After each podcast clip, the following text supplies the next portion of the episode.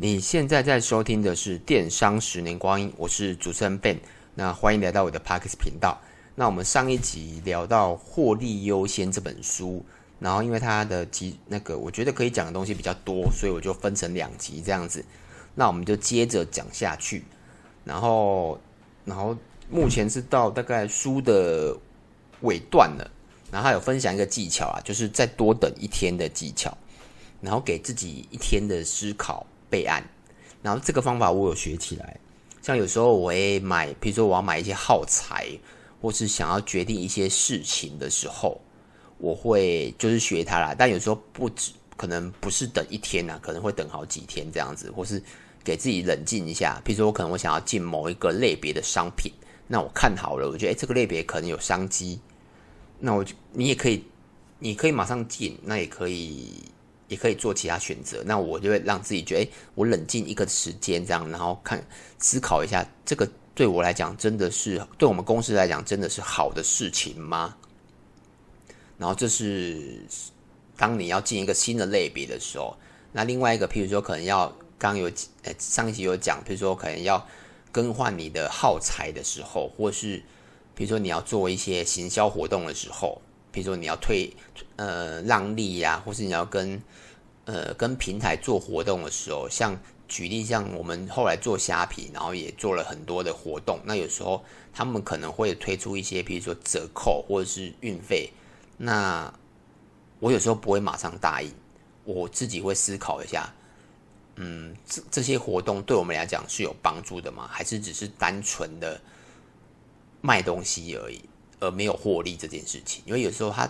打折的幅度非常大，那我我们不能为了有营业额去做这件事情，这个是我思考的，所以我觉得这招我觉得还不错。那可以，如果你自己也有这个状况，就是很急的去决定有些事情，不是说不好了，我觉得可以缓一下，大概是这个意思。然后在工作之中啊，找到。有效率的方法，这也是这本书一直在强调的。那他有举个例子啦，我觉得也值也很也很值得讲。就是他举例有一个货运公司，然后他那个货运公司他规定司机只能右转，不可以左转。那你就觉得，诶，为什么？如果说不定左转比较近啊，但他没有经过，可能有经过一些调呃，就是可能比如说，诶，导航啊，还是一些数据的佐证，他发现呢、司机只要右转就可以省下左转的待转时间，所以你的送货的效率就会提高。那有没有办法考证？我相信他们会货运公司会这么做，应该，就是我刚才讲，一定有原因嘛。所以这个就是原因，因为他发现，如果司机货车司机选择待转，哎，选择左转待转的话，他的送货时间效率就会变差。那他们后来就规定司机只能右转。然后第二个是。当，呃，好像是钥匙，就是如果可能要还车或是要交接的时候，每次可能会在钥匙可能都是放不同的位置，就可能有时候是挂在车上，有时候挂在司机身上，或是口袋，或是一些腰包上，不一定。那每次都会增加一些交班人员，或是一些不必要困扰，或甚至会不见，所以他们就。统一规定，你只能放在一个，比如说他他书上是写说挂在裤头上了，所以强制规定之后，钥匙就几乎不会不见，因为它既然是变成了规则，比如说打卡这件事情，它变成了规则，大家就会去遵守，所以这种比较少会发生去寻找钥匙，或是钥匙不见，或是造成一些交接班的问题。那接着就是他们每次送完货嘛。然后回来就会洗车，然后他们原本是每天都洗，然后来变成两天洗一次，然后他发现，哎，两天洗一次跟每天都洗，他车子的整洁程度，因为整洁程度会影响到你公司送货的品牌形象嘛。他发现两天洗一次跟每天都洗，它的差别脏就是脏外观的脏度其实没有什么太大差异，但你却可以省下很多，譬如说水费。然后司机的时间很多，这我觉得这个光这两个就非常多了，所以他们就改变了这样子。那我觉得光这些例子来讲，就可以去应用在你的行业里面。以我们自己啦，像我们卖很多的饰品配件或手表，那些东西都是小小小小的，而且我们的，呃，人家说三年一转嘛，像我们之前是手表卖很好，但我们现在是变成饰品卖的还不错。那以我们的做法，就是我们每一每一个状看状况，每一个时间内，我们就会调整我们商品的位置。像我们以前手表会放在最抢手，就是最顺手拿的位置，但我们现在变成是饰品。那为什么呢？就是第备货的人员，他的他的拿货的速度。因为如果你东西明明就一个月可以卖可能五百个东西，一一个月这个东西可以卖五百件，但你却放在比较不好拿的位置，跟一个月只能卖五十件，但你却放在好拿的位置，最后的效率一定会有差。我们虽然是没有用那个计时秒数去算啊，但你光想就知道。像我之之前更极端，我会用那个步走路的步数，比如说可能从起点开始算，然后走到那个位置。他走几步，跟另 A 点的位置跟 B 点位置走几步，我来决定那个东西要放在哪里。像我会这么做了。然后还有，譬如说客服，那客服也是电商很在乎的啦。那我自己，我们后来改变的是，呃，上班上班的时候，就是刚上班嘛，你你就回一次，然后跟下班的时候再回一次。那我们我们就只尽量回这两次。尽量啦，但像有些平台还有规定回复的速度，我们就会只能照它的平台走嘛。但如果没有规定的话，我们就只会上班上上下班只回一次。那你说会不会影响业绩？这个可能会啊。但你说我们更追求的是工作效率，因为如果员工不断的一直在回讯息，而且有些讯息其实不到这么急，它不是直接订购的单子，那。我们会，我们就就是取舍的问题哦。我们就我们就取舍，我们决定就是让员工工作更有效率，比较集中精神去做一些事情，这样子，然后在特定的时间去回复客服。然后还有，譬如说客服自动化，那客服自动化，现在很多平台啊，它就会自动带入关键字，就是譬如说客呃客人问了什么，譬如说出货时间，那它就带自动会帮你带入关键字。像有些平台这么做，我觉得非常好，因为。很多东西客人都是重复的问嘛，比如说可能出货时间，然后到货没等等，那我们就会设一些关键字，就是如果有平台有资源的话，像 Line 啊、虾皮都有资源，他只要输入某些关键字，他自己就会跳出来，那我们就不用去回答他，我觉得这也是蛮方便的。那像有些没有办法回答的，我们就基本上会有一个。回复的 SOP 就是他只要问到，比如说退货，我们就直接，我们也不会跟他寒暄，我们就直接贴一个退货的资讯给他。那他只要问到，比如说材质或者是包装，那我们就一样丢一个讯息给他。目前呢、啊，我们这么做了，他有时候可能会比较没有人性化，但就是为了提高效率，然后我们就会几乎了，我们呃，我们每个月啊，我们都会去看客人。问我们的问题跟询，就是不管是 FB 或是 Line 或是 Email，我们就会去看客人问我们哪些问题。那我们会把最常被问的问题来思考怎么让它更有效率。然后最后一个例子是，这个我可以我觉得也不错啊，就跟大家分享一下。像可能美国啦，美国比较可能比较会有这个习惯，他们就会请一个人来打扫家里。那他举的例子是 A 一天赚一千五。就 A 啦，A 这个人一天打扫整个家里赚一千五，然后 B 啊，他就只做打扫，就是清理草皮这样，然后一一一呃清理草皮一次就是一就是一个 run 这样赚两百，那你换算一下都知道哦，这等于是 B 他要做七点五个客人才能赚到一千五，对不对？那你会光这样想说哇，那 A 比较好赚哦，答案是没错，是 A 美比较好赚。可是如果你用那个鸡蛋原理来来讲的话，A 是一个大客户，那 B 是一个小客户。那如果有一天你的公司有这么多的 A 的客户的时候，那只要 A 一突然转单了，或是消失了，那你的营业额就会很惨。他可能如果占你公司营业额二十趴的时候，那如果只要一个月一个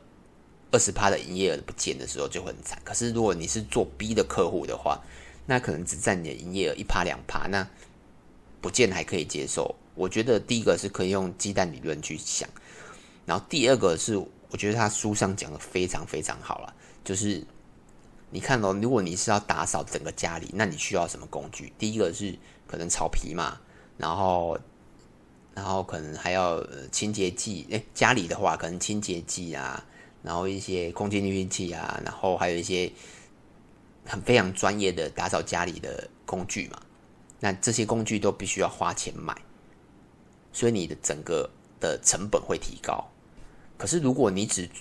你只做打扫草皮的工作呢，那你就只要干嘛？你就只需要买打扫草皮的工具。这个我觉得非常适合用在电商，也应该说用在任何的产业啦。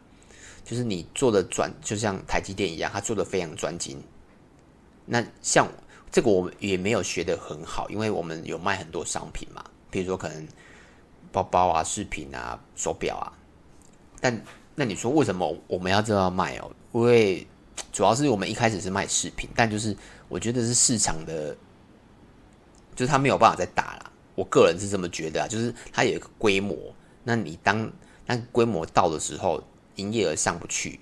可是获利还可以哦。我先强调一下，说营业额我们希望都一直在上去，可是它有个极限嘛。我个人觉得有极限，所以我们就会必须要扩大它的它的产品线，所以我们就只好一直扩大产品线。但我们没有像像为了要扩大产品线而去增加一些费用啊，因为人事是固定的，房租是固定的，然后我们比较对啊，系统也是固定的，所以你说要为了增加一个类别去去采购一个很。大的费用，这个我们很大的成本的东西，这个我们目前没有做，而且我们反过来思考一件事，像我们像我们做电商，基本上我们我们要卖什么都东西都可以，只要卖得动，因为我们的成本都是固定的。可是如果你是做实体就，就有差别了。像举例好了，像很多朋友也说，哎，你你还卖水果，可是水果又又又不太一样，因为水果也有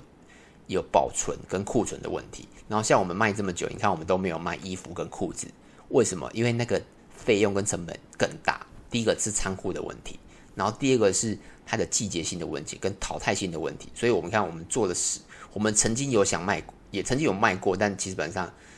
就是卖的不太好，而且事后也有库存，那库存跟仓库的问题，所以我们就没有做这件事情。所以这个问题，我觉得很值得去思考啊，每一个产业可以去思考看看。然后呃，再补充一下，而且你会越做啊，会越有专业度。像如果你是买男生饰品，基本上你打男生饰品，大部分都找到我们了。就比如说男生耳环啊，男生手环、男生项链，大部分你你不到你到 Google 打或者是 YouTube 打，基本上都找到我们，因为我们拍了非常非常多的影片跟部落格这样子。所以我觉得你越做一件事，你越专精，就会越得到客户的信信任。你想一件事嘛，你如果你要买一个，像我常常呃告诉大家一个那个我购物自自己的购物体验好，像我说要买一个东西，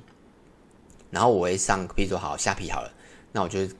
上去看一下，然后发现诶，它有卖，然后价格还 OK，然后品呃那个什么就是照片什么都 OK，然后点进去他的店家，发现他居然还有卖，举例好卖有卖麦克风，然后还有在卖诶马克杯，然后卖电风扇。然后什么就是有点像杂货店的感觉，我就会觉得哎，我就会不没有到很想跟他买，因为我觉得好像不是很专业，我就会想说可不可以去买另外一家比较专业的店家，我自己这么觉得啦。所以你自己也可以去思考看看，对，但但这个没有答案呐，因为像我们就不是这样，我们就是其实我们卖的东西很杂，但还是有个逻辑在，我们就是卖配件。就是，譬如说，男生配件、女生配件，大概是这个意思。然后最后，我可以做个小小的结论啊，就是这本书啦，我觉得它最重要的就是不要只追求成长，而不重视获利。然后你要，就是我刚才最一开始有讲的，就是你要把心思放在获利这件事情上。因为我们以过来人的心态来讲啊，就是我们曾经也也营业额都还不错。然后曾经啊，现在就还好了。然后也经历过很多事，呃，比如说享受过多，享受过很多很很多的红利啦。然后经历了，像我们做电商十，应该有快十五年，基本上全台湾的红利，我们应该都曾经有享受过。然后我们也也曾经追求过很多的营业额的成长，但后来啊，我们这几年才把很多的事情放在获利的身上，这件事我觉得很重要。然后再来就是，不要为了省成本而不追求效率这件事情。这本这这两个事情，我觉得是他这本书最重要的两个部分，而且一直在讲的两个部分，就是省成本这件事情。像有时候，有时候，因为你如果花钱，就等于是。减少你的获利嘛？那可是如果你不花钱，你就等于是不追求你的效率。因为如果有些东西，譬如说你明明知道花了这笔钱，你工作的效率会提高，那你但你却又不花，我觉得这是最不应该的。举例好了，像如果你已经做到一个程度了，那你就不应该再用 Excel 来记账。我相信很多一些企公司还是会用 Excel 来记账，但我觉得你应该去思考。就是进销存 ERP，或是如果你这个产业，你在这个产业已经做蛮久了，那你就要去思考怎么去管理你的客户，或是是管理你的库存。像我们看过很多厂商，基本上他们没有库存概念，虽然他们都是做 B，呃，他们就是批发啦，但他们基本上没有库存概念。就是你问他们，就是货剩多少，或者是库存说剩多少，他们其实都不太知，呃。看一下会知道，可是如果实际的数量